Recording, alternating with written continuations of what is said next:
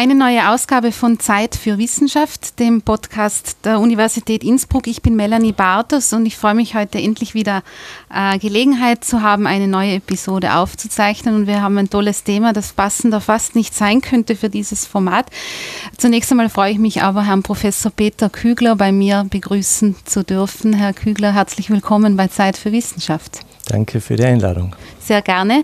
Äh, Sie sind äh, hier an der Universität Innsbruck äh, Leiter des Instituts für Philosophie, dort als Professor tätig und aufmerksam geworden bin ich ähm, Ende letzten Jahres bzw. Anfang diesen Jahres, weil Sie ein Buch herausgebracht haben, das den Titel trägt Zeit und zeitliche Existenz. Ich glaube, jetzt wird da klar, warum das zum Format Zeit für Wissenschaft gut passt.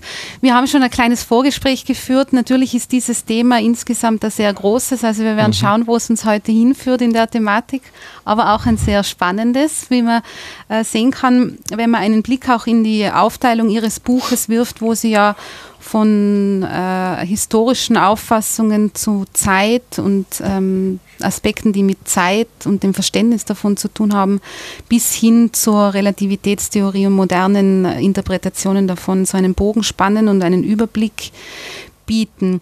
Ähm, jetzt wäre meine Frage so zum Einstieg vielleicht, warum haben Sie dieses Buch äh, verfasst und was ist Zeit in Ihrer Arbeit für eine Komponente? Wie kann man sich das vorstellen, wenn man mit Zeit, Zeit arbeitet, so wie Sie? Man versucht äh, neben dem universitären Betrieb Zeit zu finden, das Buch überhaupt zu schreiben. Das ja. ist schon einmal die erste Herausforderung. ähm, ja, erst einmal möchte ich mich bedanken, dass Sie das Buch gelesen haben. Denn es ist typisch, glaube ich, für solche philosophische Gerne. Werke, dass sie nicht viel gelesen werden. Äh, ich mache mir da keine großen Illusionen. Aber es genügt ja unter Umständen auch vielleicht Auszüge zu lesen oder einzelne Kapitel und so weiter. Ja, also das Buch heißt Zeit und zeitliche Existenz und geschrieben habe ich es, weil ich begonnen habe, mich für Zeit aus philosophischer Sicht zu interessieren und weil ich festgestellt habe, dass die Dinge, die mich daran interessieren, äh, in der Regel sehr spezialisiert abgehandelt werden in Zeitschriften, also in Journals, äh, mhm. oft auf eine so spezialisierte Art und Weise, dass die einen Spezialisten gar nicht mehr verstehen, was die anderen Spezialistinnen zu sagen haben. Und was natürlich gerade bei diesem Thema Zeit äh, sehr unangenehm ist, weil Zeit ein so vielfältiges Thema ist, dass man sich, dem man sich ja von allen Seiten eigentlich äh, nähern könnte. Also es gibt ja mhm. keinen Bereich der Kultur, der Wissenschaft, der nicht in irgendeiner Form etwas mit Zeit natürlich zu tun hat. Und deswegen wollte ich eben ein Buch schreiben, wo man mehrere Perspektiven auf die Zeit irgendwie entfalten kann. Mhm. Jetzt könnte man so aus einer Außenperspektive, äh, wenn man so neu hinkommt, äh, zu dem Aspekt, dass man sich in philosophischer Weise oder wie auch mhm. immer überhaupt mit Zeit äh, auseinandersetzt, könnte man meinen, was, was für Fragen stellt man sich da überhaupt? Also worum geht es da, wenn es um die, die Zeit ist ja sowas, wo jeder ja. denkt, ähm, jeder ja. weiß was davon. ja, jeder weiß definitiv. Naja, jeder kennt sie. ja. Äh, also das ist zum Beispiel ganz typisch für ein philosophisches Thema, dass Philosophen und Philosophinnen sich ja oft mit Dingen beschäftigen, die ja jeder kennt. Mhm. Oder zu kennen glaubt oder irgendein Vorverständnis davon hat, nicht? Realität, Wahrheit, das Gute, moralisch Gutes, Schönheit und so weiter und so mhm. fort. Nicht? Und das ist ja gerade das Interessante in der Philosophie, dass man es eben schafft, äh, so diesen Spagat zu machen zwischen dem Alltagsverständnis, andererseits aber auch einem spezialisierten Verständnis, das oft mit verschiedenen Wissenschaften zu tun hat. Und wie Sie schon richtig gesagt haben, gerade in der Zeit natürlich kommt man nicht an der modernen Physik herum, mhm. Äh, die natürlich Theorien aufgestellt hat, die relevant sind für unser Verständnis von Zeit. Ähm, was jetzt die Philosophie im Speziellen angeht, äh, ist Zeit natürlich eines der ältesten philosophischen Themen überhaupt. Nicht? Und die, die grundlegende Frage war immer, was Zeit überhaupt ist. Mhm. Also etwas, etwas, was man unmittelbar kennt aus eigener Erfahrung. Mhm. In Worte zu kleiden, also zu sagen, was Zeit ist, eine Definition von Zeit zu geben. Das hat die Philosophie eigentlich immer schon beschäftigt. Und da gibt es ein ganz berühmtes Zitat, das sicherlich viele kennen, das immer wieder in dem Zusammenhang auch zitiert wird. Äh, Augustinus, der Philosoph und Kirchenlehrer, hat äh, einmal, hat geschrieben in seinen Konfessionen, in seinen Bekenntnissen, ähm, wenn mich niemand fragt, was Zeit ist, dann weiß ich es. Ähm, wenn, mich, wenn man mich aber fragt, dann kann ich es nicht sagen, nicht? Und das bringt, glaube ich, diesen Spagat ganz gut zum Ausdruck. Also wir haben alle ein unmittelbares Verständnis davon, was Zeit ist, mhm. in unserer eigenen Erfahrung. Aber wenn wir sagen sollen, ist es unglaublich schwierig. Mhm.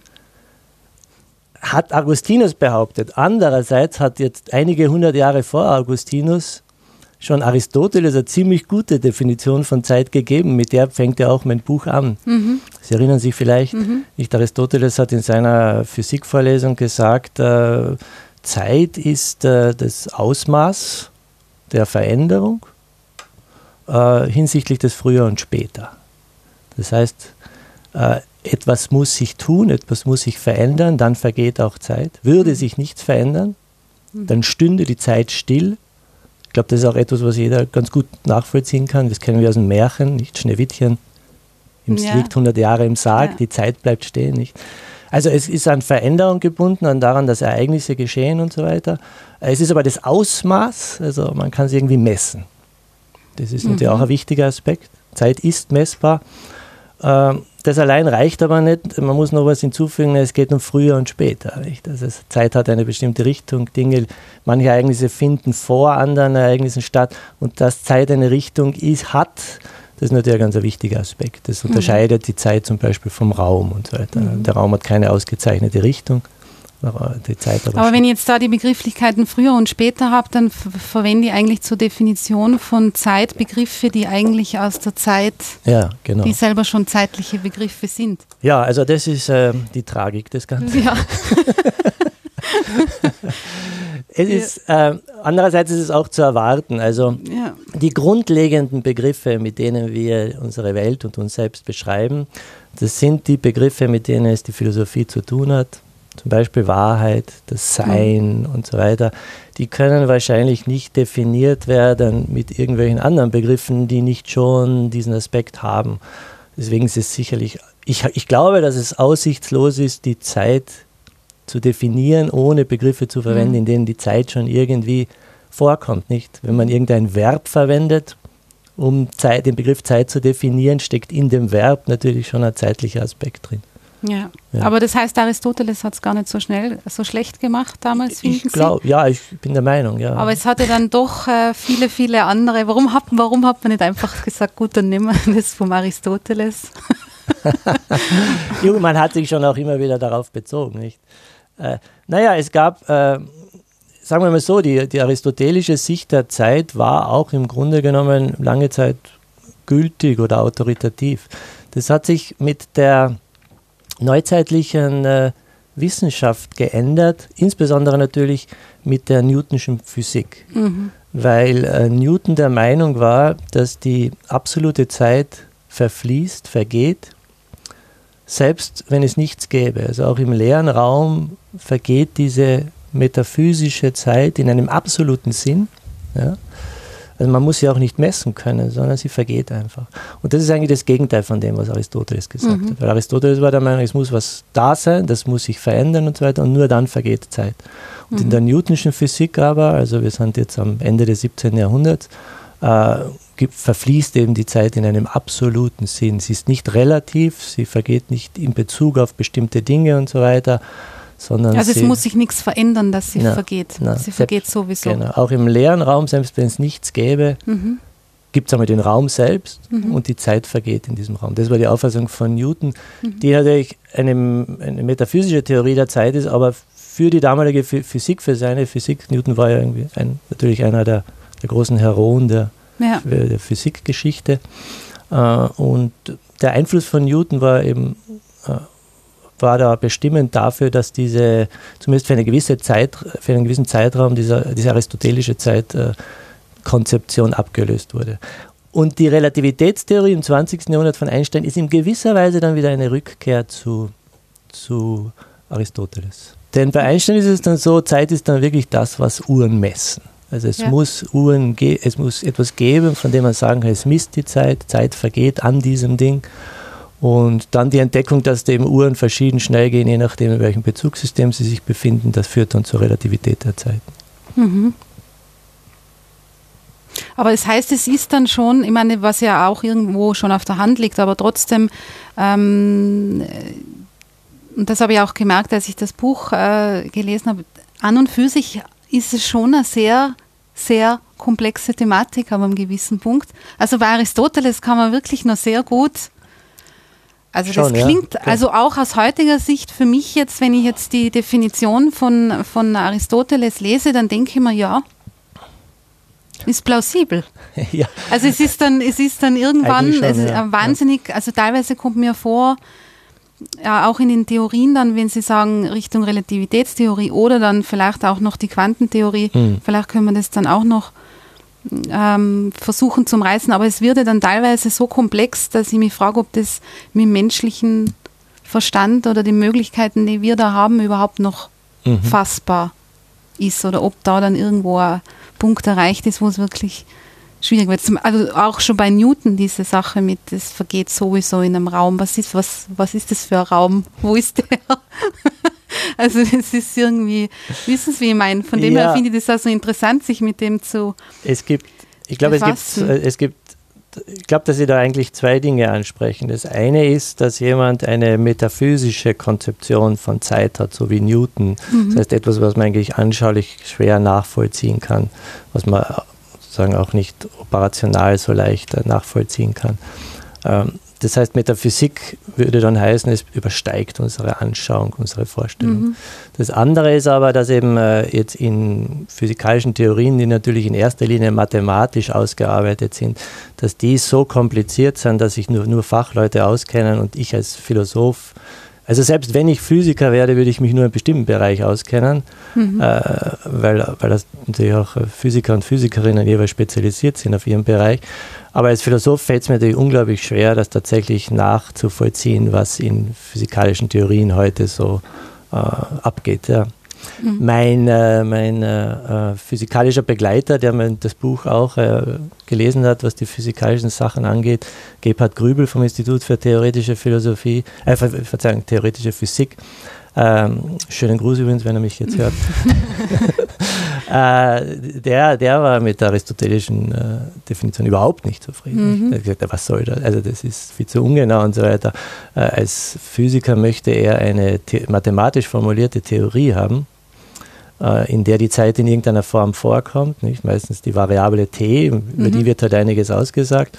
Und diese mathematische Theorie sagt mir dann letztlich, was Zeit ist.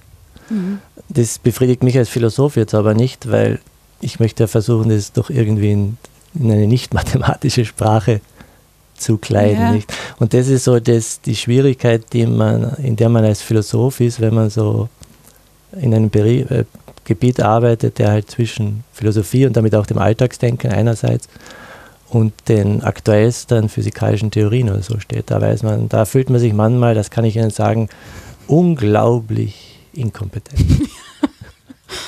Ja, das kann ich mal. Ehrlich gesagt, ich bin froh, dass Sie das sagen und dass es nicht nur mir so geht. Ähm, äh, das kann ich gut nachvollziehen. Eben darum habe ich das vor. Also diese Frage, als ähm, ob diese wahnsinnig äh, große Komplexität ist ja einerseits genau vielleicht das, was es so faszinierend macht, mhm. aber andererseits auch das, was, wo man sich manchmal denkt, okay, jetzt, jetzt ist der Punkt erreicht, jetzt kann ich nicht mehr, jetzt kann ich das für mich nicht mehr weiterdenken in der Form. Ja, es ist halt die Aufgabe der Philosophie, auch diese Vermittlungen zu machen, nicht? Also, ja. ähm, man kann jetzt nicht nur Physiker und Physikerinnen sich darüber unterhalten lassen, sondern es muss ja auch irgendeine Übersetzung sozusagen stattfinden. Mhm. Wobei das natürlich auch Physiker äh, zum Teil selbst machen. Es gibt ja einige äh, Bestseller ja, auf ja. dem Buchmarkt. Durchaus. Ich denke da zum Beispiel an äh, ähm, Carlo Rovelli, so jemand, der ein Physiker, der über die, diese Sachen schreibt, die für mich auch sehr lehrreich waren. Mhm. Aber wenn, das, das ist dann wieder so, wenn ich das als Philosoph lese, denke ich mir, das ist, das ist, das ist furchtbar ungenau.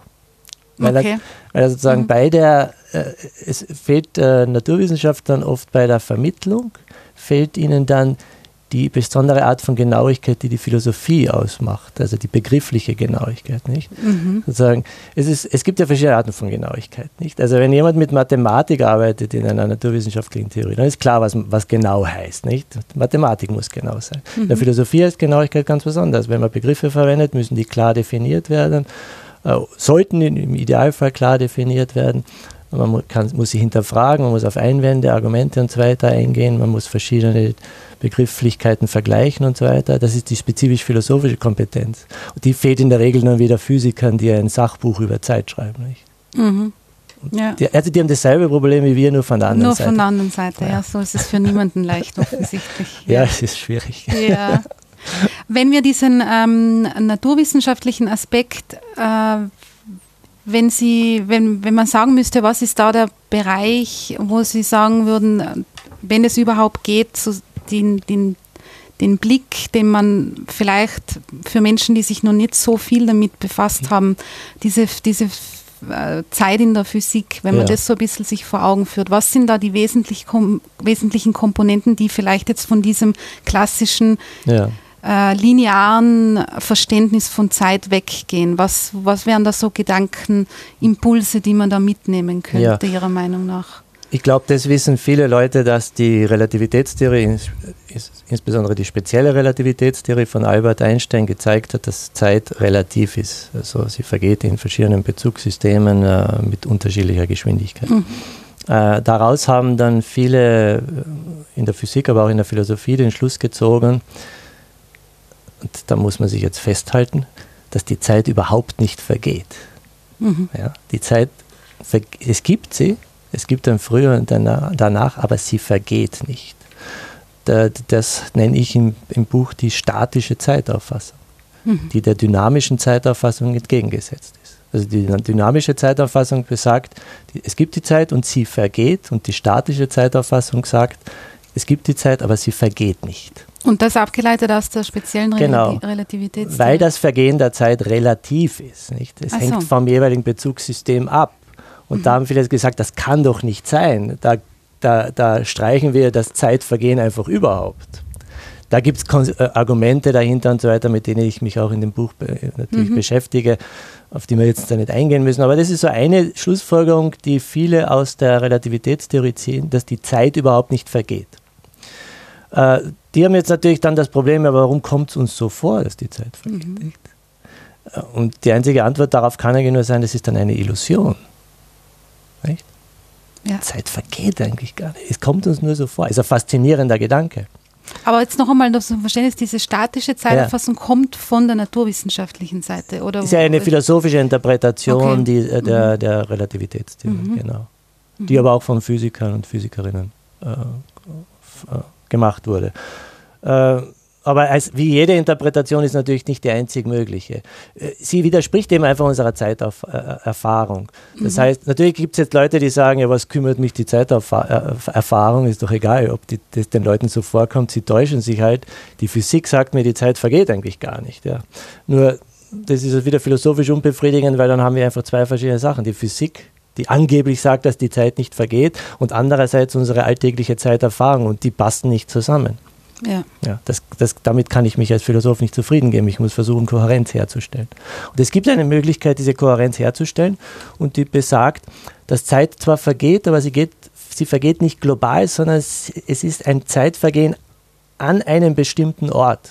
Sozusagen, Zeitvergehen ist etwas so Relatives, dass man nur vom Zeitvergehen an einem bestimmten Ort sprechen kann. Und jeder Ort hat sozusagen seine eigene Zeit. Mhm. Sie haben ihre Zeit und ich habe meine Zeit. Und dort eine andere und dort eine andere. Und das hat auch einen Namen in der Relativitätstheorie, das ist die Eigenzeit. Die Eigenzeit. Ja, das mhm. ist die Eigenzeit. Und die kann vergehen, meines Erachtens. Die vergeht auch. Das ist das, was ich erlebe. Aber ist in der Hinsicht bei der Eigenzeit das Relative dann wirklich so banal gesprochen, das, was man oft so im alltäglichen Leben auch sagt, dass bei gewissen Dingen, keine Ahnung, ähm, eine halbe Stunde irgendwo eine feine Massage kriegen vergeht wahrscheinlich schneller, ja. als wie wenn ich irgendwo äh, ja. äh, in der Kälte stehe und auf dem Bus warte. Ja. Also oder ist das schon eine andere ist was Ebene? Anderes, ja. ja. Eine andere Ebene. Also die Eigenzeit ist natürlich trotzdem in dem Sinn objektiv, dass man mit Hilfe einer Uhr sie genau messen kann. Ja. ja. Und wenn Sie eine halbe Stunde bei der Massage sind und es kommt Ihnen sehr kurz vor, die Uhr wird trotzdem eine halbe Stunde ja. anzeigen. Und die Eigenzeit, von der ich spreche, die physikalische Eigenzeit, mhm. zeigt die Uhr an und nicht Ihr persönliches Zeitempfinden. das Zeitempfinden betrifft dann die psychologische Seite eben nicht. Unter, ja. wann, unter welchen Umständen kommt mir die Zeit langsam, kurz vor und so weiter.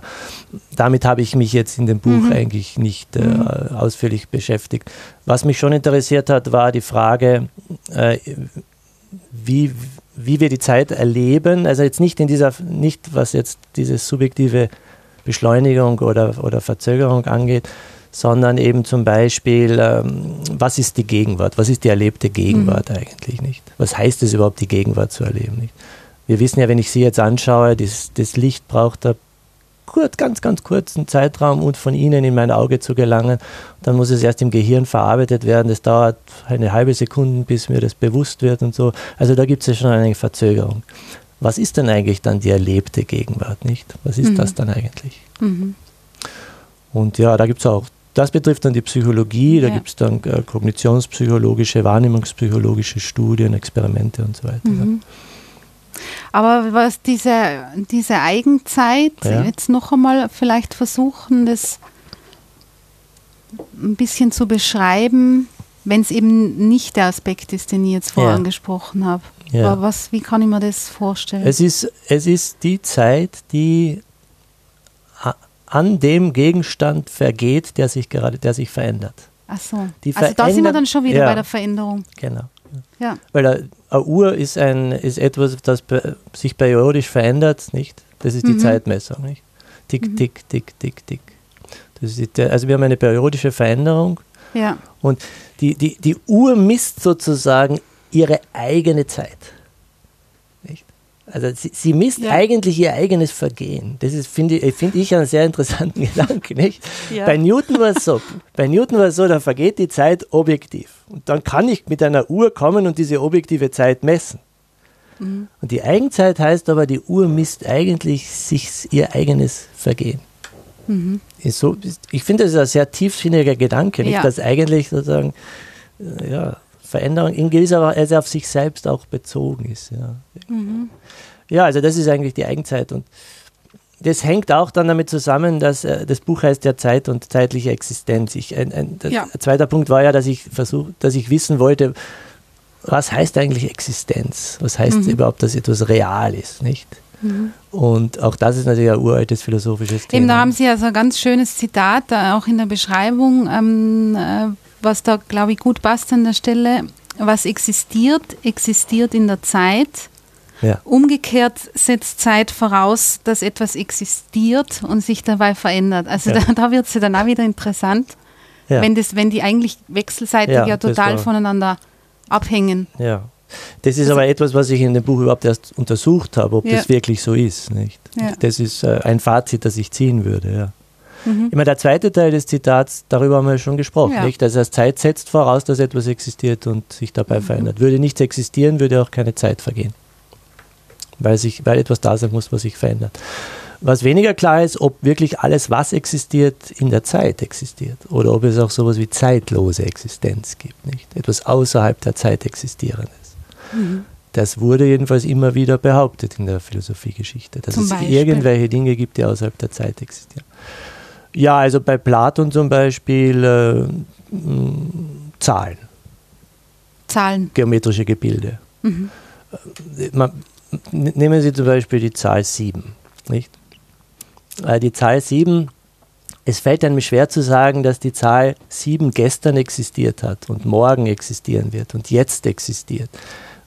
Man hat irgendwie den Eindruck, man kann nicht sagen, dass die zu einem Zeitpunkt existiert. Man kann auch nicht sagen, dass sie immer existiert hat. Man hat das Gefühl, man kann zwar sagen, sie existiert, aber sie existiert nicht in der Zeit. Also nicht etwas wie dieses Glas hier zum Beispiel, das in der Zeit existiert.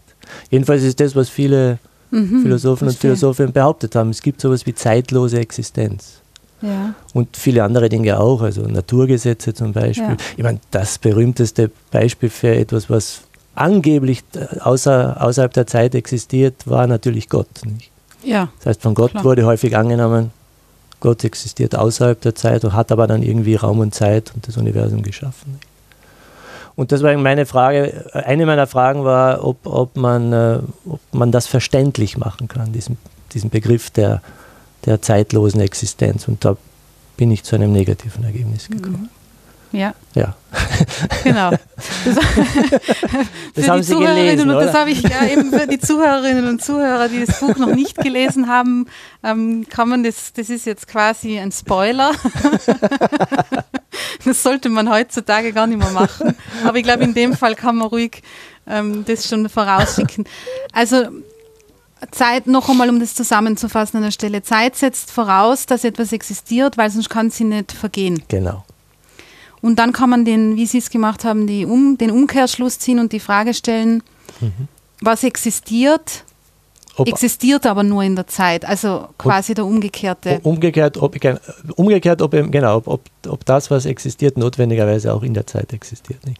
Oder ob es irgendeine Art von zeitloser Existenz gibt. Und äh, gegen die, zwei, die, gegen die zeitlose Existenz habe ich eigentlich zwei Dinge, also ja. zwei Argumente oder zwei Gründe, warum ich äh, nicht an die zeitlose Existenz glaube. Eines, eines betrifft wieder die Frage der Eigenzeit, von der wir vorhin gesprochen haben. Äh, ich glaube, dass die Wurzel unseres Existenzbegriffs das Hier und Jetzt ist. Also wir verstehen, was es heißt, dass etwas existiert, weil es uns jetzt gegenwärtig ist. Ja? Mhm. Sie, das ist, das ist eine komische Frage, wenn, wenn jemand die Frage stellt, was heißt es, dass dieses Glas hier existiert? Also für die Zuhörer, da steht ein Glas. Ja. ja, ja. Wir haben zwei Gläser am Tisch stehen, ja, die jetzt immer wichtigere Bedeutung kriegen. Ja, unglaublich wichtig. Ja. Jetzt könnte man jemand fragen, ey, was heißt es, dass das Glas existiert? Nicht? Eine typisch philosophische Frage. Ich glaube, die meisten Leute würden damit denken, was soll das? Was fragt mich der? Was mhm. ist das für eine komische Frage? Aber das ist immer eine philosophische Frage. Ja, was heißt es? Naja, ich habe ein Verständnis davon, was es heißt, dass dieses Glas existiert, weil es jetzt mir gegenwärtig ist. Das heißt, ich kann es jetzt wahrnehmen, ich sehe es, ich kann es angreifen, ich kann damit hantieren, ich kann daraus trinken und so weiter. Nicht? Das ist sozusagen der Wurzel unseres Existenzbegriffs. Die Existenz hier und jetzt. Mhm. Und das ist genau diese. Äh, man kann da auch von einem präsentistischen Existenzbegriff sprechen. Präsens, das Gegenwärtige, also das, was gegenwärtig existiert, das existiert eben. Und wenn das die Wurzel unseres Existenzbegriffs ist, dann kann man das zwar ausdehnen auf andere Zeiten im Raum und so weiter, aber man kann sozusagen nicht aus der Zeit rauskommen, weil dann wird der, dieser Existenzbegriff unverständlich. Ja. Also die Wurzel des Existenzbegriffs ist, der Begriff ist ein bestimmtes zeitliches Vorhandensein. Und wenn mhm. man von der Zeit abstrahiert, dann wird der Begriff zu abstrakt und er verliert seinen Inhalt. Ja. Das ist eine Überlegung, die, die ich angestellt habe. Aber da bin ich erst im Laufe des Buches draufgekommen. Ah ja. Ja. Aber das ist ja ein interessanter Punkt, dass, dass Sie sagen, also das war das, was ich vorher versucht habe anzudeuten, als ich ganz am Anfang gesagt habe, ich habe das Gefühl, es wird teilweise dann so komplex, dass es nicht mehr fassbar wird. Also das ist eigentlich das, was Sie jetzt beschreiben mit, ähm, dass es den Inhalt, dass es so, so ja. komplex wird, dass es eigentlich, dass man dann sagen könnte, es hat den Inhalt verloren. Genau, ja. Das ist, ich meine, das ist auch so ein Topos in der Philosophie. Es wurde immer wieder behauptet, dass manche philosophischen Thesen oder manche Aussagen so abstrakt werden, das heißt so den Kontakt zur Erfahrungswelt verlieren, mhm. dass sie ihren Inhalt verlieren und damit werden diese Aussagen sinnlos. Ja. Äh, so etwas Ähnliches würde ich in Bezug auf den Existenzbegriff, was die mhm. Zeit mhm. angeht, sagen. Aber das Zweite, was ich auch noch sagen wollte, was diese, diese Idee der zeitlosen Existenz angeht, äh, wenn man glaubt, dass es irgendwas Zeitloses gibt, also Gott, Naturgesetze, Zahlen und so weiter und so fort, oder was es auch immer sein mag, dann hat man immer das Problem äh, der Frage, wie hängt das Zeitlose mit dem Zeitlichen zusammen? Wie ist ja. da der Kontakt sozusagen? Mhm. Das ist ein Problem, das auch schon Platon sich gestellt hat, nicht? Wie seine, wie die platonischen Ideen, die Universalien denn eigentlich in der Wirklichkeit realisiert sind und so weiter. Also man, man, diese, diese, diese Frage des Kontakts zwischen dem Zeitlosen und dem Zeitlichen hat man immer. Und letztlich da das, das, extra, das ist dann rätselhaft, nicht? Ja. Bei, in Bezug auf Gott ist dann die Frage, ja, wie hat er denn eigentlich das Universum geschaffen? Wie hm. macht er denn das eigentlich? Wie macht ein zeitlos existierender Gott?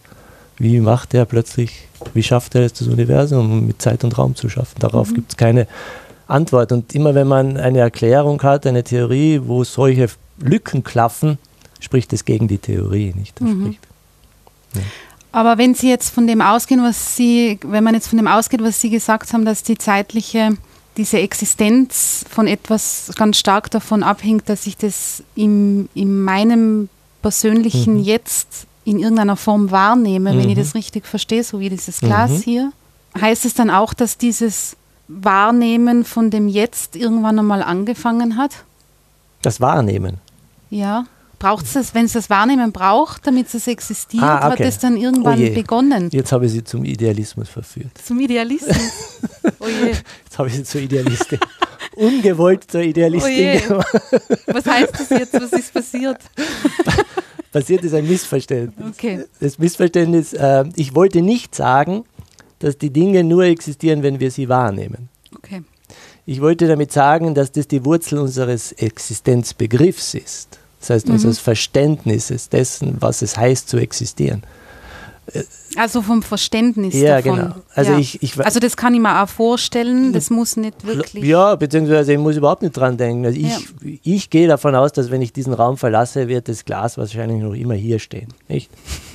Ja, hoffentlich. Wenn Sie, aber da, da ich Sie jetzt ja zum Idealismus. Ja, ich glaube, es ist nicht mehr da, wenn, eben, wir rausgehen. Eben. Ja, das macht mir jetzt ein bisschen. Sie können mir jetzt gar nichts entgegenhalten. Ja, das ist ein weiteres Problem, da haben Sie völlig recht. da haben Sie recht, das ist, der Idealismus ist schwer zu widerlegen. Ja, ja. das stimmt, ja. Aber sagen wir mal so, es gibt so diesen robusten Realismus, von dem Bertrand Russell mal gesprochen hat. A robust sense of realism oder so ähnlich hat er gesagt. Mhm. Also, ja, also das wollte ich damit nicht sagen. Ich wollte ja. nicht sagen, dass die Welt nur existiert, okay. weil wir sie wahrnehmen. Aber Nein, die Wurzel unseres Existenzverständnisses. Ja. Hm. Und ja, und, und davon ausgehend, ich glaube aber, dass es äh, ausgehend von diesem unmittelbaren Verständnis äh, der Existenz und dann auch von diesem unmittelbaren Verständnis von Zeit natürlich, äh, dann verschiedene Möglichkeiten gibt, äh, zu definieren, was real ist oder was existieren heißt und so weiter. Da gibt es dann verschiedene Möglichkeiten. Und äh, ein, etwas, was ich in dem Buch äh, äh, zeigen wollte, ein Anliegen war auch darzustellen, dass bestimmte philosophische Fragen wirklich sinnlose Fragen sind. Mhm. Und sinnlos in dem starken Sinn, dass man da um Worte streitet. Es ja. gibt in der Philosophie Scheinprobleme, die nenne ich auch so in dem Buch. Es gibt Scheinprobleme, die deshalb Scheinprobleme sind, weil man einfach darüber streitet, ob man ein Wort so oder so verwenden soll. Und äh, die Leute verwenden die Worte unterschiedlich und wundern sich dann, dass sie nicht einer Meinung sind, nicht? Das kennen wir auch im Alltag. Mhm, ja. Ja. und ich glaube, das passiert immer auch in der Philosophie, nicht? Also, und, äh, und das äh, unter anderem eben der Brief der Existenz oder der Realität, der hat, da gibt es verschiedene Möglichkeiten, den zu erklären und, äh, und so kommt man dann zu verschiedenen Auffassungen. Mhm. Die, eine der spektakulärsten, auf den ersten Blick äh, spektakulärsten äh, Auffassungen ist ja der sogenannte äh, Eternalismus. Mhm. Der Eternalismus sagt, dass nicht nur die Gegenwart existiert, sondern auch die Vergangenheit und die Zukunft. Alles existiert. Klingt auf den ersten Gleichzeitig.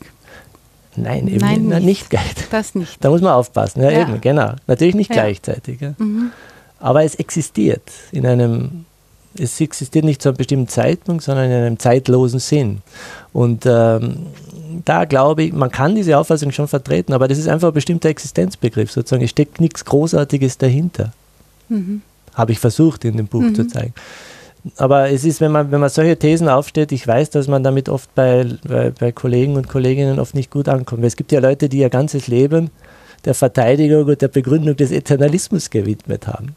Ja. Nicht? Und wenn man dann jetzt herkommt und versucht zu begründen, das ist eigentlich ein Scheinproblem, dass dich dein ganzes Leben lang mit einem Scheinproblem beschäftigt, dann ist man ja da Kann ich mir vorstellen, ja, dass das nicht so gut ankommt. Ja, ja also das war, ich habe eben versucht, im Buch zu zeigen, mir war es sozusagen wichtig zu zeigen, was sind die sinnvollen Fragen und was sind die sinnlosen Fragen. Also welche, welche Fragen sind eigentlich nur Streit um Worte und welche sind die wirklich, sind die eigentlich interessanten Fragen so. Mhm. Und was wären jetzt die sinnvollen?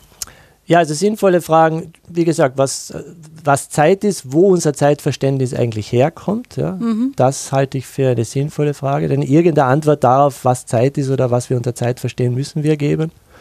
Aber dann die Frage, ob auch die Vergangenheit existiert oder nicht, ja, das scheint mir ein Scheinproblem zu sein, weil es kommt darauf an, wie man das Wort existieren verwenden möchte. Allerdings natürlich kann man es nicht so einfach, äh, kann man es nicht so einfach sagen, man muss das dann sprachphilosophisch begründen. Deswegen gibt es ja auch Kapitel über Sprachphilosophie. Ja. Und äh, Ja, das wird dann oft ziemlich kompliziert. Ich weiß nicht, wie es Ihnen damit gegangen ist. Es ist wahrscheinlich leichter zu verstehen, denke ich mal, als jetzt sagen wir die physikalischen Teile und so weiter. Aber das macht es aber schwierig, wenn man über die Sachen redet. Nicht? Man muss natürlich in der Philosophie nie nur über die Sachen reden, sondern man muss immer auch über das Reden über die Sachen reden. Also man muss immer auch Sprachphilosophie dazu denken, sozusagen. Man darf nicht nur einfach über Zeit philosophieren und über Existenz, sondern man muss auch immer über das Philosophieren, über darüber philosophieren. Das ist immer so ein selbstbezügliches Projekt philosophieren. Ja. Und deswegen Sprachphilosophie. Also man muss eben Frage stellen, ja, wo, wie kriegen Wörter wie Zeit und Realität und andere Wörter überhaupt ihren Sinn? Was macht sie, wann wird ein Wort sinnlos und so weiter. Mhm. Ja.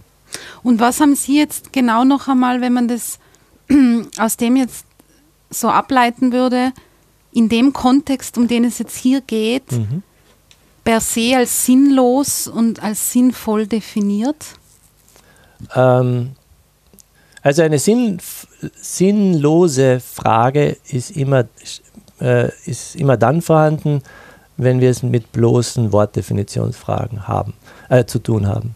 Die verkleiden sich aber in der Regel als unglaublich wichtige Probleme. Nicht?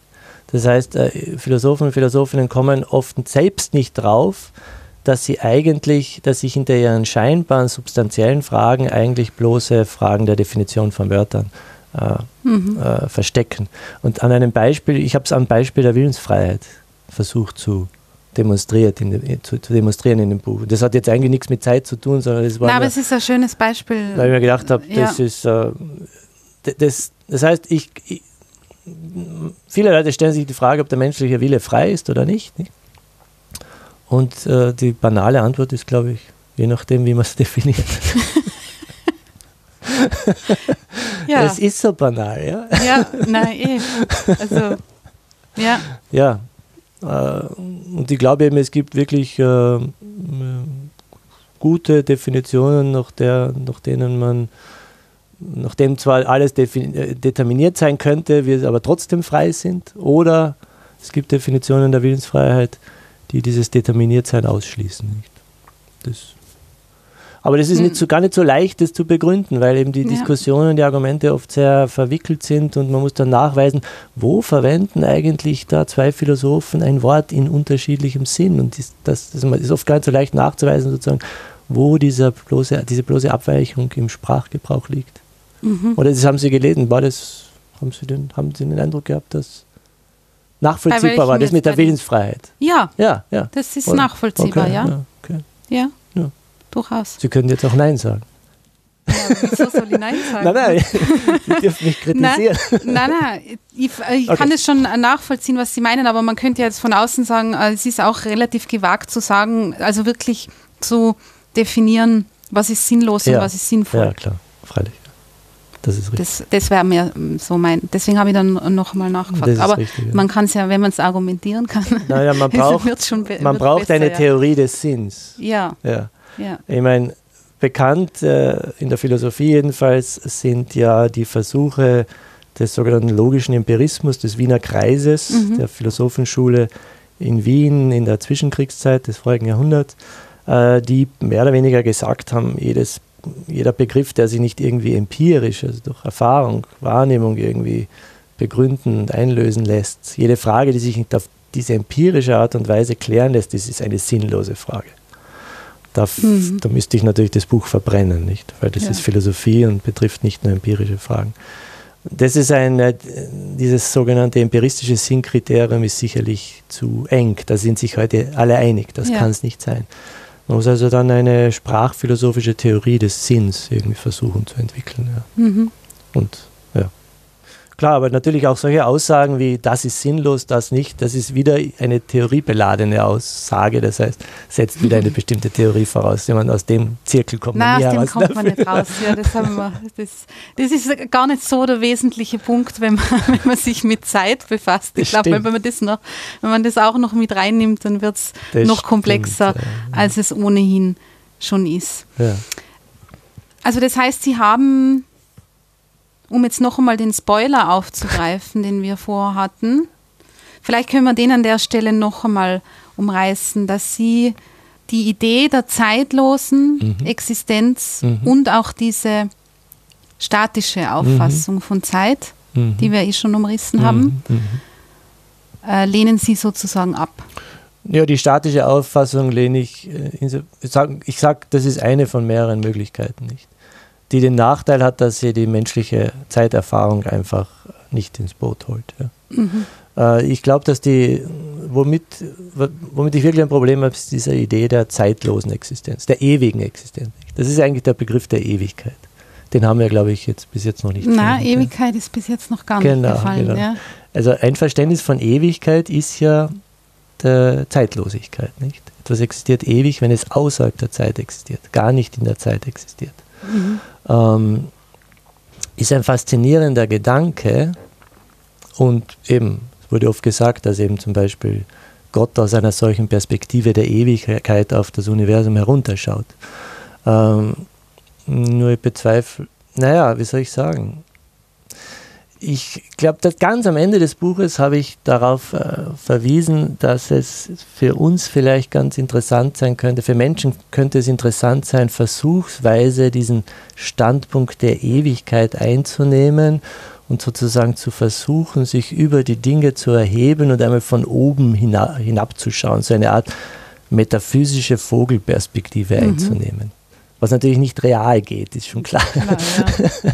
Aber, Aber würde das, warum würde das gut tun? Ja, also vorgeschlagen hat das schon Platon. Und mhm. das Problem, das Platon und andere antiken Philosophen hatten, war, dass Menschen ein ziemlich angst- und leiderfülltes Leben haben. Und die antike Philosophie hat sich bemüht, da etwas entgegenzusetzen, sozusagen eine Therapie anzubieten. Und ein, ein Medikament sozusagen von mehreren, äh, um die Angst vor dem Tod zum Beispiel zu verlieren, war der Vorschlag, man müsste sich einmal von sich selbst distanzieren, sein eigenes Leben einordnen in die Gesamtheit und dann erkennen, dass das eigene Leben eigentlich nur ganz etwas ganz Kleines ist, eine, in zeitlicher Hinsicht eigentlich nur ein Augenaufschlag in der ganzen mhm. Geschichte des Universums. Nicht? Das heißt, man, man, man lernt dann, sich selbst ein wenig zu relativieren, sich selbst nicht mehr so wichtig zu nehmen. Und, und Platon jedenfalls hat gedacht, dass einem das denn die Angst vor dem Tod nehmen könnte, wenn man erkennt, naja, das Leben ist eh nur kurz, vor mir sind schon Millionen Menschen gestorben, nach mir werden Millionen Menschen sterben. Das eigene Leben ist eigentlich relativ bedeutungslos. Nicht? Heute wusste Plato natürlich nicht, aber heute wissen wir, dass wir halt ein kurzes Leben auf einem kleinen Planeten eines Sternes in der Milchstraße, die 100 Milliarden Sterne hat. Mhm. Das Universum hat 100 Milliarden Galaxien. Was ist da mein eigenes Leben? Also ich finde das manchmal ganz äh, erleichternd, sagen wir mal so, wenn man so drinsteckt, ja, in der, man hat das Gefühl, ah, das ist unglaublich wichtig. Oder? Unser Gespräch hier ist, ist unglaublich wichtig, dass es jetzt gut funktioniert, dass nichts Technisches daneben geht und so weiter. Ja. Man nimmt das unglaublich, und jetzt, jetzt erheben wir es einmal ja. gemeinsam drüber und schauen wir uns auf, auf uns beide hier herunter, oder? Es ist, wir sind Von der Milchstraße. Würmer sind. braucht man sich überhaupt nicht mehr stressen. Aber eben, das sind ja oft, also das, das, dieses Schema geht ja auf ganz viele Bereiche. Ich glaube, ja. dass Religion ja ganz viel über genau solche Dinge ja. funktioniert. Auch, ja. Ähm, Nicht notwendigerweise, hängt von der Religion ab. Ja. Hm. Aber dieser, dieser, also diese, also, aber da würden Sie auch sagen, dass diese, diese Form der Relativierung dann eigentlich so was eher Sinnloses ist, oder? Nein, es kann praktisch sehr, sehr, nein, nein, es kann nützlich sein, sich einmal das vor Augen zu führen, sozusagen, das Universum von oben zu betrachten. Das heißt auch in gewisser Weise genau diese Perspektive des Eternalismus einzunehmen, sozusagen wir stellen uns vor, als würden wir alle Zeiten, Vergangenheit, Gegenwart und so weiter, jetzt in einem Blick betrachten. Ja. Mhm. Das ist es ja eigentlich. Mhm. Wir, wir, betrachten, wir wissen jetzt, also die Physik sagt, dass das Universum ist irgendwie 13,8 Milliarden Jahre vor, können wir uns eh nicht vorstellen, aber irgendwie versuchen wir es einmal, uns wirklich so, so, ja, okay. Also es ist nicht sinnlos in dem Sinn, dass äh, äh, es kann nützlich sein, sagen wir so. Dieser Versuch kann nützlich sein. Ja. Äh, wir dürfen es nicht übertreiben, weil sonst kommen wir gar nicht mehr zurück sozusagen auf die Erde. Nicht? Mhm. Also wir dürfen uns nicht ständig distanzieren, weil natürlich müssen wir die Dinge auch wichtig nehmen, die um uns herum ja, sind. Das ist ja klar. Nicht? Es muss immer so ein, glaube ich, so ein Wechselspiel sein. Es muss so ein, es kann Situationen geben, wo diese Distanzierung interessant und nützlich ist psychisch auch entlastend sein kann, mhm. denke ich. Mhm. Äh, aber natürlich kann es nicht die Regel sein. Die Regel kann sein, wenn Sie vorhaben, in ein Kloster einzugehen und die, die äh, äh, in ein Kloster zu gehen und ein distanziertes Leben der Heiligkeit zu führen. Ja, ja. dann vielleicht. Ja. ja. ja. Aber die, aber Ewigkeit ist dann, wenn ich das richtig verstehe, so ein Begriff, den Sie jetzt im Zusammenhang mit der Auseinandersetzung des Zeitbegriffs gar nicht so gern in dem Kontext sehen. Ja, also die, die ich glaube nicht an die Ewigkeit in diesem Sinn der ja. Außerzeitlichkeit. Was aber nicht heißt, dass man sich nicht einmal versuchsweise auf diesen Standpunkt sozusagen stellt. Nicht? Mhm. Also versuchen soll es sich. Man, es gelingt ja ohnehin nicht. Das ist sozusagen nur so eine, eine Leitidee, die einem dabei vielleicht hilft, sich zu distanzieren, sich selbst außerhalb von Raum und Zeit zu stellen, was eh nicht geht. Ja. Es gibt einen, einen anderen Begriff der Ewigkeit. Äh, Ewigkeit nicht als Außerzeitlichkeit, sondern Ewigkeit als ein unendlich langer Zeitraum. Ja. Also als etwas, was schon immer existiert hat und in der Zukunft immer existieren wird. Das ist wieder etwas anderes, wo es auch in der Philosophie eine lange Tradition der Auseinandersetzung gibt, weil äh, Philosophen sich äh, häufig die Frage gestellt haben, ob vielleicht äh, die Vergangenheit schon unendlich lange gedauert hat. Nicht? Oder ob es irgendwann einmal so einen ersten Zeitpunkt gegeben mhm. hat. Nicht? Und heute äh, schreiben äh, Physiker und Kosmologen oft über solche Sachen Bücher, ja. weil natürlich da die, die moderne Kosmologie äh, da auch ein Wort mitzureden hat. Nicht? Das, ist, das, find, das ist etwas, was ich im Buch auch behandelt habe, weil viele Philosophen, einer davon war Immanuel Kant, ja behauptet haben, dass im Grunde genommen, dass es, dass es gar nicht sein kann, dass das Universum schon oder die Welt schon unendlich lange gedauert hat. Das heißt, dass die haben versucht, Argumente zu finden dagegen, dass es eine unendliche Menge oder Folge von Zeitpunkten gegeben haben kann.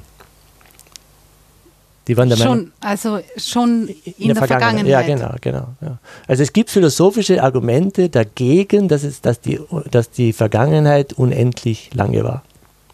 Das heißt, es das hat irgendwo angefangen. Dann. Nach diesen Argumenten. Ich halte diese Argumente nicht für schlüssig. Also ich glaube, ja. glaub, dass, dass nichts dagegen spricht, dass die Vergangenheit einfach schon unendlich war. Ich, ich kenne kein gutes Argument dagegen, sagen wir mal so. Ach so. Naja, äh, Immanuel Kant zum Beispiel hat das ungefähr so erklärt. Er hat gesagt, vereinfacht gesagt, wenn die, wenn die Vergangenheit unendlich lange gewesen wäre schon, dann wäre sie mhm. sozusagen nie bei, bis bei uns angekommen. Ah. Okay. okay. Es ist, also man, man stellt sich sozusagen vor, dass man die Zeit, dass man es aufzählt. Ein Zeitpunkt, der nächste Zeitpunkt, der nächste mhm. Zeitpunkt. Eins, zwei, drei, vier, fünf, sechs, sieben und so weiter. Naja, und wie es halt mit unendlichen Gesamtheiten so ist, man kommt nie an ein Ende. Ja? ja. Und wenn man das jetzt umdreht, sozusagen die Vergangenheit, dann war das Argument, ja, es wäre sozusagen der, dem Universum oder der Zeit eigentlich nie gelungen, diesen unendlichen Zeitraum zu überbrücken und in der Gegenwart anzukommen. Mhm. Bertrand Russell der hat auf, äh, darauf geantwortet, doch, das geht schon, nämlich in einer unendlichen Zeit. In einer mhm. unendlichen Zeit kann man auch unendlich viele Weltzustände aufzählen und dann bis zur Gegenwart zu kommen. Das finde ich ist die richtige Antwort darauf. Also das wäre auch der, der Standpunkt, den Sie da. Das wäre mein Standpunkt, ja, aber es gibt äh, moderne Philosophen, die, die versuchen trotzdem irgendwie zu zeigen, dass das nicht funktioniert. Dahinter steckt meistens die Idee, wir widerlegen jetzt die unendliche Vergangenheit, weil wir wollen, dass alles irgendwann einmal begonnen hat. Mhm. Warum wollen wir, dass alles irgendwann einmal begonnen hat? Weil wir jemanden haben wollen, der dieses geschaffen hat. Nicht? Also meistens stehen da irgendwelche theistischen Konzeptionen dahinter. Die Leute wollen beweisen, dass Gott existiert und für, versuchen dann Argumente zu finden, warum alles irgendwo einmal begonnen haben muss, weil dann brauchen wir einen Schöpfer. Ja. Wenn aber die Welt schon unendlich lange existiert hat, was die alten Griechen geglaubt haben, brauchen wir keinen Schöpfer.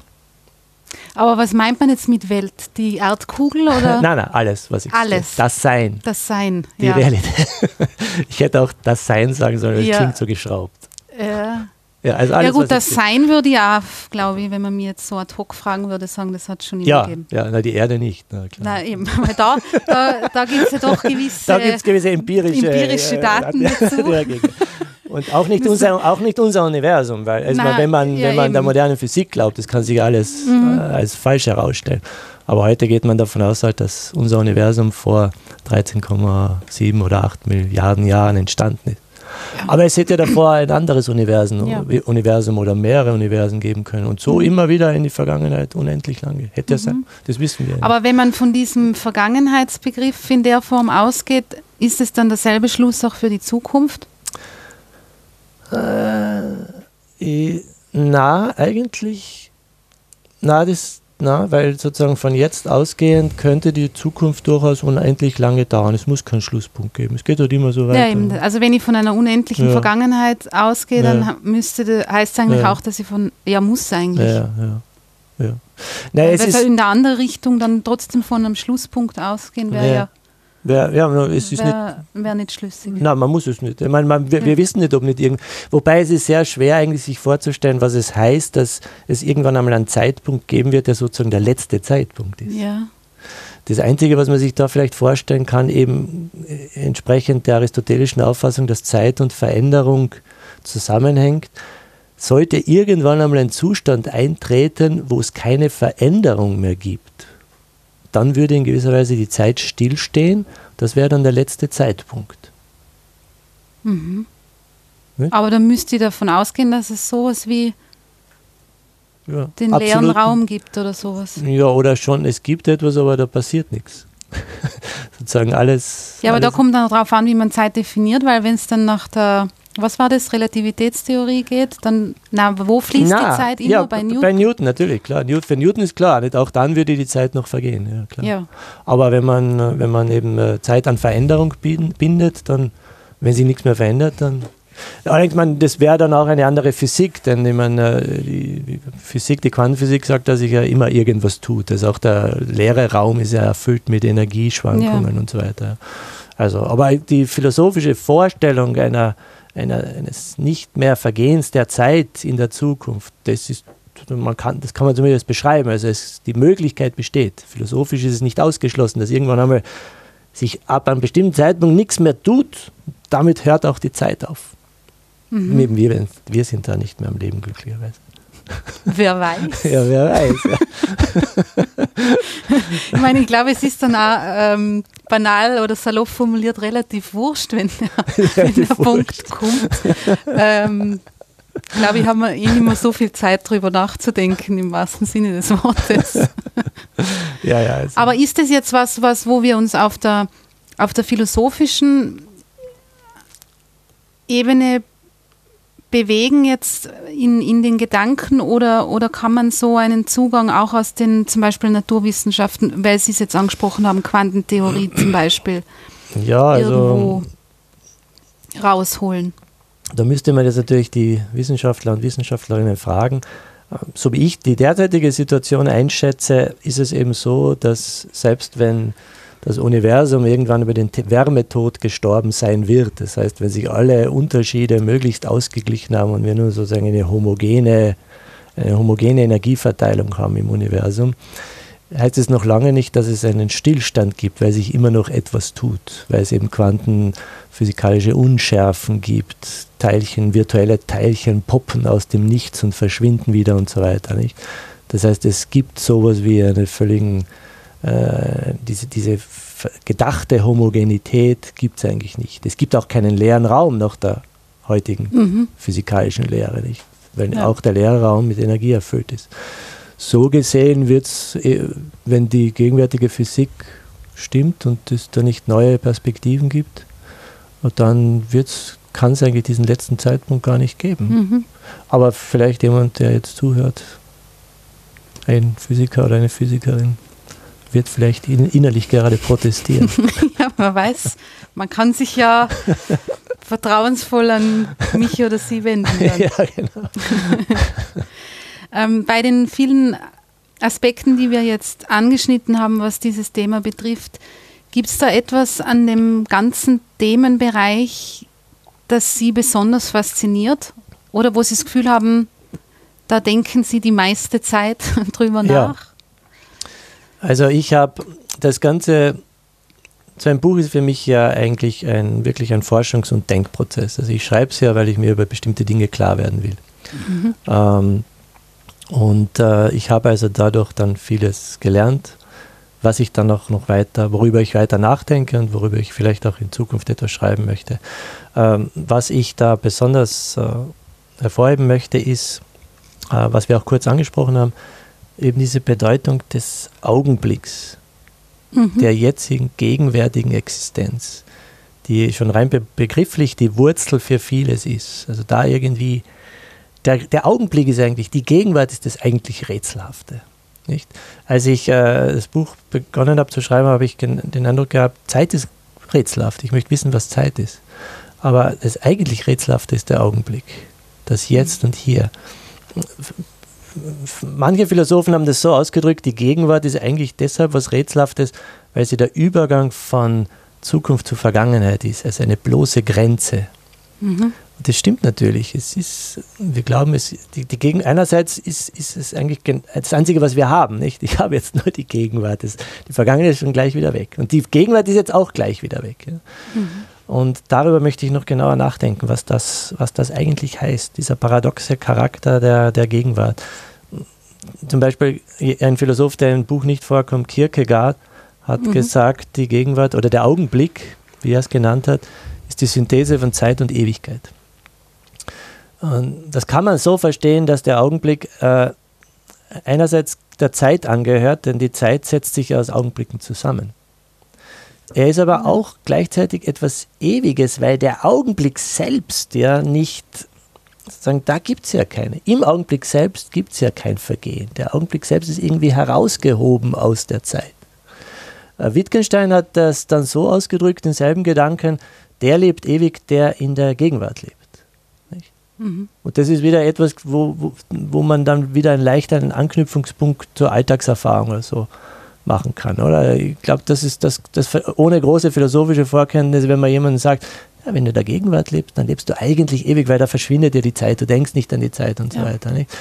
Und da sieht man wieder, dass sozusagen philosophische Spekulationen auf der einen Seite und so alltägliche Zeiterfahrung und so weiter eng zusammenhängen. Darüber möchte ich gerne, darüber würde ich gerne in Zukunft noch ein bisschen genauer nachdenken, mhm. was dieser eigenartige Augenblick ist. Augenblick. Der so gleich wieder weg ist. Ja. Und doch der Zeit enthoben. Irgendwie. Ja. Paradox. Ja, es ist ja auch kaum, also von was redet man da? Von einer Sekunde, von einer Millisekunde? Oder, Eben, oder ja, was, ist was ist denn dann da? Also rein so auf der Ebene schon, was ja. ist da?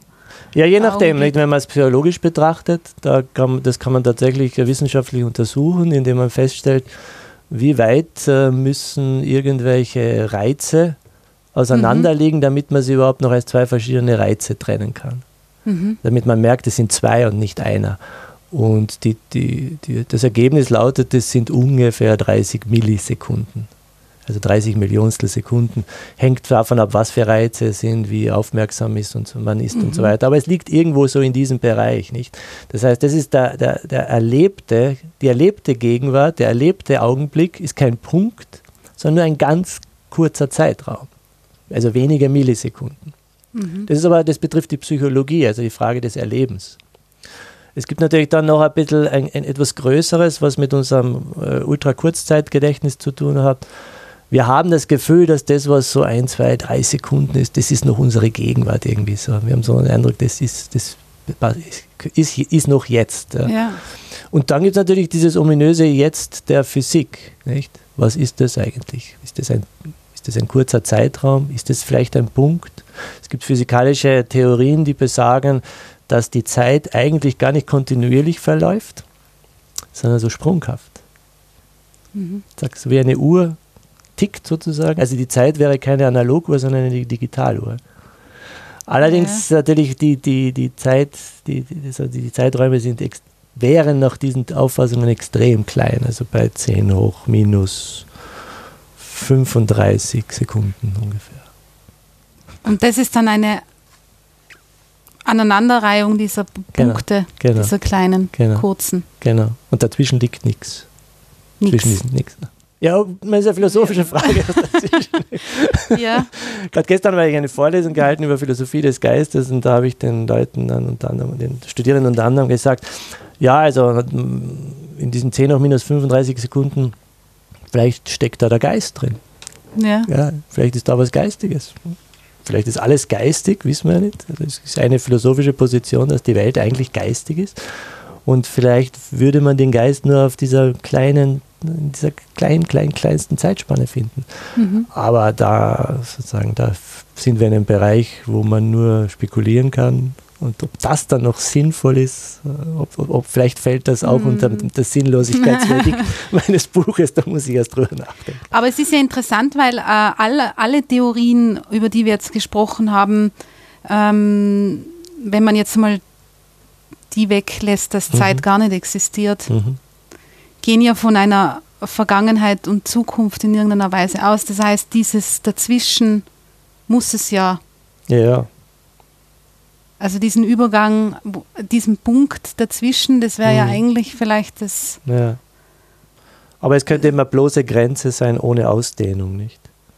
Also in der Analogie einer Linie wäre die Zeit ja. dann eine Linie und die Gegenwart wäre ein bloßer ausdehnungsloser Punkt. Und eine, ein Punkt ist ja eine Grenze, das was zwei Linien begrenzt. Nicht? Mhm. Und allein das ist schon sehr rätselhaft eigentlich. Nicht? Ja. Und vor allem, was ist mit den Leuten, die gesagt haben, eigentlich existiert nur das Gegenwärtige? Das ist etwas, was äh, eigentlich auch sehr, glaube ich, äh, im Alltag recht plausibel ist. Nicht? Nur das, was gegenwärtig existiert, existiert und die Vergangenheit existiert ja gar nicht mehr. Und die Zukunft existiert auch nicht mehr. Ich glaube, dass die meisten Leute das sagen würden, wenn man sie fragt, glaubst du, dass die Vergangenheit existiert? Na, die ist ja weg, die existiert ja nicht mehr. Ja, aber existiert in welchem Sinne? Eben, in welchem Sinne? Das ist die Frage, ja. also wie wenn wir das jetzt äh, vorstellen. Ja, also, klar, ja. Nein, Sie haben völlig recht. Das ist je nachdem, man, wie, wie, man da existieren auffasst. Aber ich, ich, ich, ich glaube, dass wenn man jetzt eine Umfrage, und man geht, wir gehen in die Maria-Theresien-Straße, halten den Leuten ein Mikrofon unter die Hand. Das gibt es immer jetzt, das heißt experimentelle Philosophie. Mhm. Ja. Äh, äh, und man fragt sie, glauben Sie, dass die Vergangenheit existiert? Bin, was würden da die meisten Leute wohl sagen? Ja oder nein? Also, falls Sie Lust haben, können Sie mal so. ja. Forschungsprojekt. Forschungsprojekt beantragen. Warum eigentlich nicht? ja. Ja, also eben in welchem Sinn, Sie haben ja. recht, also in welchem Sinn existiert. Kommt drauf ja. an. Kommt drauf also an, da würden wahrscheinlich viele sagen, ja, in, meinem, meiner, ja, in meiner Erinnerung. Richtig, ja. Gut, ich meine, ja, aber, aber ich sehe es, ja, aber ich sehe es Sie haben Sie sind schon wieder Sie wollen schon wieder zum Idealisten. Idealist. Entschuldigung. Bin ich schon wieder, schon wieder abgerutscht. ja, ist eine interessante Frage. Ich weiß nicht, wie die Menschen darauf reagieren würden, aber ich glaube schon eher in so einer Richtung. Ja, es, man müsste wirklich mal ausprobieren. Man kriegt eigentlich dann auch so komisch. So, also, wenn man so Fragen stellt, kann man dann auch so antworten wie: Hä? Was, ja. Was ist das für eine Frage? Ja, die Frage ja. Das ist eigentlich auch typisch für die Philosophie. In der Philosophie lernt man überhaupt erst einmal Fragen zu stellen, die anderen vollkommen absurd erscheinen, auf die mhm. andere gar nicht fragen. Also man lernt überhaupt erst sozusagen, was laut, laut der Philosophie eine, eine, eine Frage eigentlich ist. Nicht? Mhm. Ja. Also der Augenblick wäre so etwas, was sich für Sie da durch das Buch noch stärker herauskristallisiert ja, hat, was man sich genau, anschauen könnte. Das habe ich das ist die, die Erkenntnis, die ich für mich gezogen habe aus dem Buch, ist, dass eigentlich da, da die Wurzel von unseres Zeitverständnisses und unseres Verständnisses von Existenz, also von Realität mhm. ist. Deswegen würde ich mir gerne diesen Augenblick in seiner paradoxen Beschaffenheit irgendwie noch genauer anschauen. Mhm. Ja. Und, aber er hat eben zwei Seiten. Ich meine, wenn Sie das Entscheidende oder das Interessante ist ja, dass im Augenblick ich sowohl weiß, dass die Welt, die mir gegeben ist, existiert, also das Glas, aber natürlich auch ich selbst. Das heißt, im Augenblick stecken schon zwei ganz unterschiedliche Existenzweisen drin, nämlich die Welt, die mir gegenübersteht und ich selbst, mein Bewusstsein, ich als denkendes, wahrnehmendes Ding. Also im Augenblick, der, der spaltet sich sozusagen in zwei Teile. Das ist dann die berühmte Subjekt-Objekt-Spaltung. Mhm. Aber im Augenblick ist das ja eigentlich noch vereint miteinander. Nicht? Ich, wenn ich das Glas, wenn ich aus dem Glas jetzt Wasser trinke und das angreife, berühre, zu meinen Lippen führe, trinke und so weiter, das Wasser geht, kommt, rinnt sogar in meinen Körper hinein. Nicht? Da gibt es ja diese Unterscheidung zwischen Subjekt und Objekt gar nicht. Das ist eine das ist ein, ein verkörpertes Subjekt, das da hier eigentlich existiert. Und dann mhm. kann ich aber analytisch trennen zwischen dem Objektiven, das von der Physik untersucht wird, und dem subjektiven Sein, dem, dem Bewusstsein, das von der Psychologie zum Beispiel untersucht wird. Aber im Augenblick ist es noch zusammen. Nicht? Ja. ja. Das ist, hat eben Heidegger als Gegenwärtigkeit bezeichnet das, oder als in der Welt sein. Heute spricht man oft von, einer, von einem verkörperten Subjekt, von verkörperter Kognition. Das heißt, das Subjekt ist selbst eigentlich in der Welt ist nicht ein bloßes geistiges Subjekt, sondern untrennbar verbunden mit der Welt. Mhm. Also da hängt, fängt eigentlich alles an. Sozusagen. Da ist alles noch eins und da trennt man dann erst zwischen dem Subjekt und dem Objekt, zwischen Bewusstsein und Welt, zwischen Psychologie und Physik. Was, wenn man von der Gegenwart weggeht? Oder wo, wann trennt man? Ja, das ist schon ein Schritt von der Gegenwart weg. Also sozusagen von der erlebten Gegenwart, der erste Schritt von der erlebten Gegenwart weg ist diese Trennung zwischen dem Subjekt und dem Objekt. Mhm. Das ist schon der erste Schritt. Und dann natürlich eben, dann hat man auf der einen Seite das Subjekt und seine Erfahrung des Zeitvergehens und auf der anderen Seite physikalische Theorien, die man so deuten kann, dass die Zeit gar nicht vergeht. Sozusagen, mhm. dann klafft dieser Spalt ganz weit auseinander. Echt? Ja. Aber es fängt bei etwas an, wo alles noch zusammen ist. Mhm. Ja. Und gerade äh, Physiker, die über Philosophie der Zeit schreiben, wie zum Beispiel der, der Carlo Rovelli, den ich schon erwähnt mhm. habe, die vergessen oft, dass, dass auch Naturwissenschaftler und Naturwissenschaftlerinnen natürlich Menschen sind, die die Theorien irgendwie, auch der greift dann Apparat an und äh, also die, die, das, was die Theorie, die physikalische Theorie an, alleine aussagt, das kann nicht die ganze Welt sein, weil ja auch die Anwendung der Theorie dazugehört. Nicht? Man macht ja was daraus. Also man kann den Menschen nicht streichen. Das kann vielleicht ein Physiker machen, den Menschen zu streichen. Aber als Philosoph kann ich natürlich den Menschen und die Zeiterfahrung nicht streichen. Es muss irgendwie zusammengehören. Mhm. Und ja, im Augenblick ist das irgendwie noch zusammen und dann fällt es auseinander. Das ist irgendwie ein rätselhaftes, irgendwie ist das was rätselhaftes. Mhm. Aber glauben Sie, dass das so ein Rätsel ist, wie Sie vorher angesprochen haben, dass man das nicht lösbar ist? Ich fürchte fast, ja.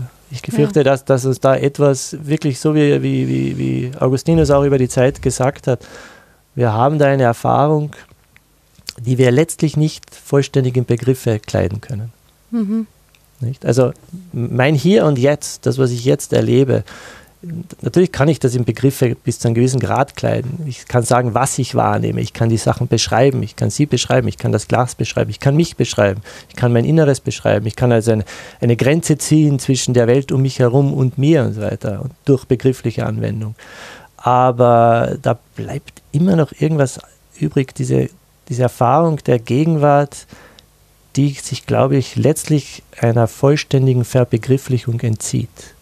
Das ist das eigentliche Rätsel. Oder wie Wittgenstein gesagt hat, das ist das Mystische. Aber mhm. nicht mystisch im Sinne einer höheren Sicht ja. auf irgendwelche transzendenten Wesenheiten, sondern das Hier und Jetzt, der Augenblick ist das Mystische. Mhm. Das finde ich jetzt, äh, äh ich, ich, ich bin jetzt gerade am überlegen, was ich an der Stelle tun soll, weil, äh, weil ich das eigentlich jetzt fast ein wunderschönes so Schlusswort, Schlusswort finden ja. würde. ich weiß nicht, ob Sie mit dem jetzt einverstanden ja, sind, wenn zufrieden. die Mystik am Schluss doch, übrig doch, Zeit also, oder mir das, Buch geht. Das entspricht ganz meinem Philosophieverständnis. Mein Philosophieverständnis lautet, man muss möglichst weit mit Begriffen kommen, so weit es geht. Nicht zu früh aufgeben, aber man muss auch wissen, wann es aus ist. Ja. ja. Also es wäre jetzt äh, auch im Bereich des Möglichen, dass Sie zu dem Schluss kommen, wenn Sie sich jetzt mehr mit dem Augenblick befassen, dass das eine sinnlose Frage ist. In einem bestimmten Sinn, ja. Also in dem Sinn, dass man eigentlich äh, da auf etwas verwiesen wird, was man nicht wirklich begrifflich ausdrücken kann. Ja. In diesem Sinn von sinnlos. Ja. ja. Also die Feststellung, dass man etwas nicht begrifflich ausdrücken kann, dass es also in diesem Sinn sinnlos ist, diese Feststellung ist ja wieder sinnvoll. Ja, die ist sinnvoll. Okay. Ja. Danke, dass Sie mir zustimmen. Ja, finde ich auch. Also meine bescheidene Meinung ist das sinnvoll, ja. Ja, ich glaube, ich würde an der Stelle sagen, wenn Sie vielleicht Ihre Gedanken zum Augenblick äh, weitergeführt haben, vielleicht wäre das eine Gelegenheit, dann wieder mal darüber in dem Kontext zu sprechen. Ja, gerne. Und für heute möchte ich mich ganz herzlich für das tolle Gespräch bedanken. Danke sehr. Vielen War Dank. Mir ein Vergnügen. Mir auch. Danke.